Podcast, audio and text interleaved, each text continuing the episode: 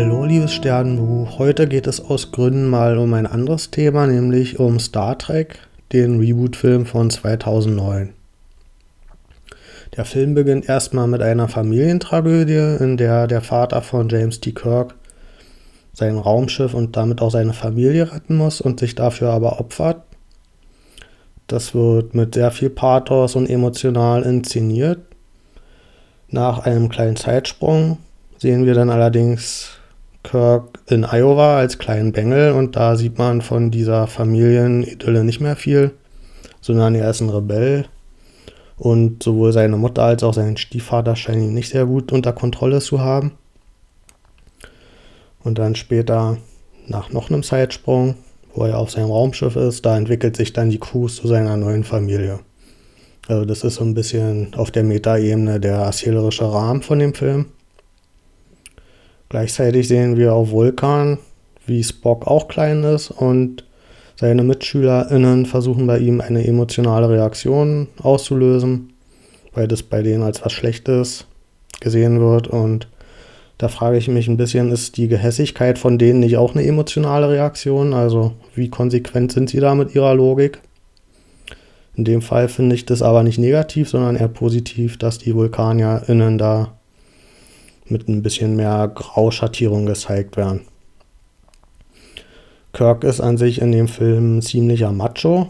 Das ist einerseits der Sache geschuldet, dass das halt ein 60er-Jahre-Reboot ist und damit auch die Rollen so ein bisschen wieder darstellt, wie sie damals üblich waren.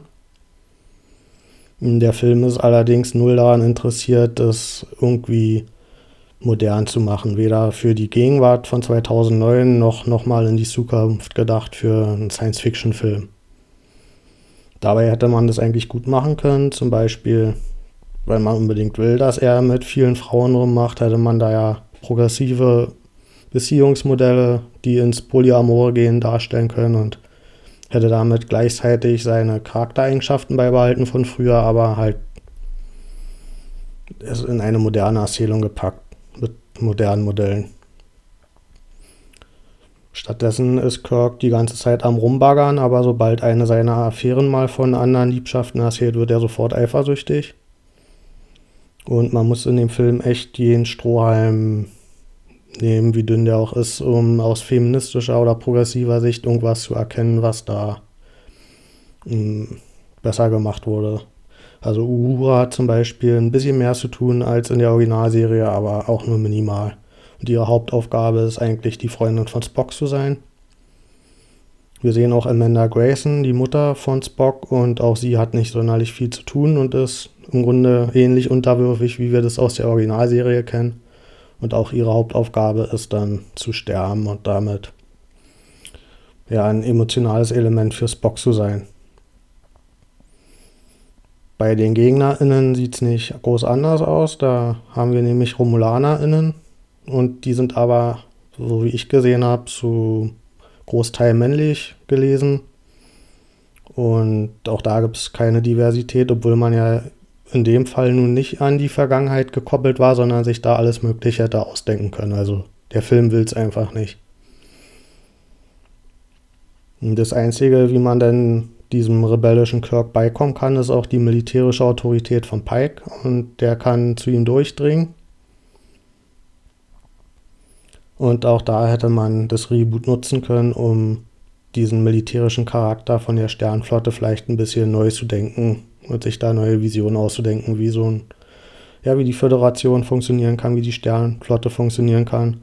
Weil der Film sich nämlich auch selbst nicht besonders wohl damit fühlt, mit diesen militärischen Befehlsstrukturen und deswegen wird das erzählerisch auch in die Ausbildung gepackt von der Crew. Die sind alle noch KadettInnen und damit hat man ein bisschen Flexibilität, weil die sich eben noch nicht so starr an die Befehlskette halten müssen und auch mal ein bisschen ausbrechen können.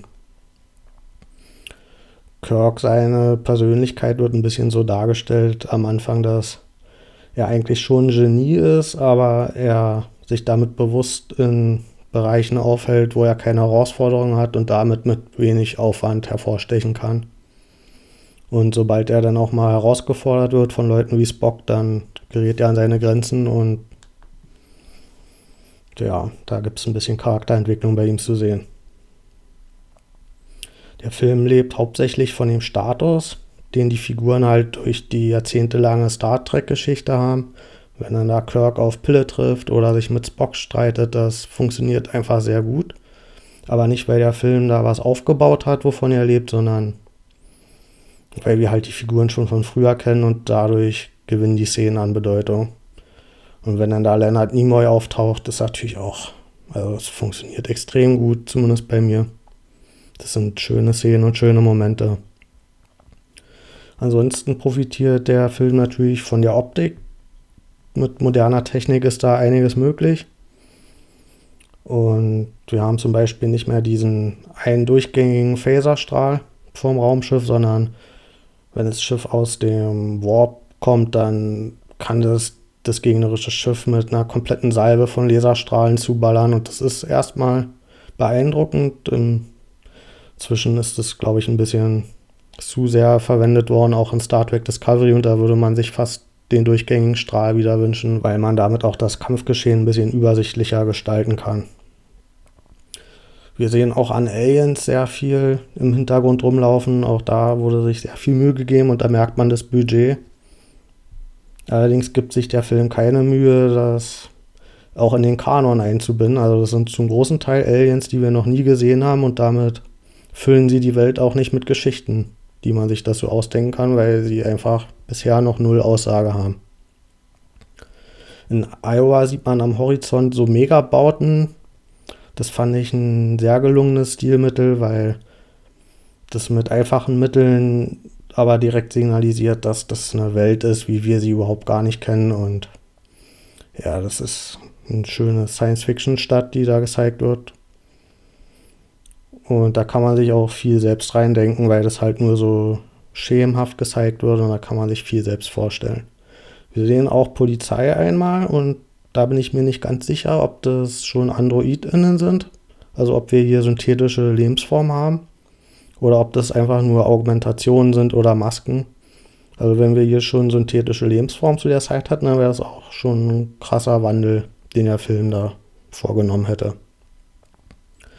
Das romulanische Schiff sehe ich ein bisschen zwiespältig, weil das zwar optisch beeindruckend aussieht, aber gerade wenn wir da im Schiff drin sind, ergibt es überhaupt Sinn.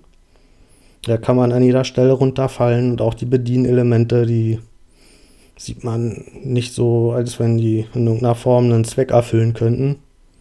Also ich glaube, hier ist sehr viel Optik vor Nutzen. Auch über den kulturellen Hintergrund der RomulanerInnen erfahren wir nicht viel. Das hätte auch jede andere Spezies sein können. Und davon profitiert auch der Hauptbösewicht Nero nicht viel, weil er nämlich die ganze Zeit blass bleibt und seine einzige Eigenschaft ist, dass er wütend ist und Rache üben will. Und dementsprechend wenig Eindruck hinterlässt er auch. Die Hauptänderung von dem Reboot zum Kanon ist, dass Vulkan zerstört wird. Da habe ich mich ein bisschen gefragt, wieso der Film das gemacht hat, weil die VulkanierInnen eigentlich keine große Rolle spielen. Also wir sehen jetzt nicht, welche Rolle die in der Föderation spielen und wie wichtig die sind. Und damit ist es zwar natürlich tragisch, dass da so ein ganzer Planet zerstört wird und Milliarden von Leuten sterben. Aber erzählerisch macht der Film damit noch nicht so viel, sodass man sich ein bisschen fragen kann, wieso sie überhaupt eine alternative Zeitlinie aufgebaut haben. Eigentlich hätte das, was sie erzählen wollten, auch in der normalen Star Trek-Welt sein können. Der Film kriegt bei mir mit sehr viel Wohlwollen 6 von 10 Sternen. Da ist ein ganz dicker Star Trek-Bonus drin, weil der Film zwar sehr schön anzuschauen ist und eigentlich auch Spaß macht, aber das durch die vielen nervigen Elemente immer wieder kaputt macht. Und als ich den Film damals, als er neu war, gesehen habe, fand ich den richtig gut und beeindruckend. Und aber je öfter man ihn sieht, umso mehr merkt man, dass da wenig hintersteckt. Und ja, das ist ein bisschen schade. Also dann, bis bald. Tschüss.